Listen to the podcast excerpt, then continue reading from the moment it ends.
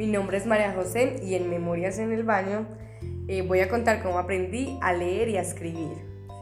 Eh, yo recuerdo que mi mamá me sentaba en una mesa eh, toda una tarde a leer Mi mamá me mima mientras tenía la correa al lado.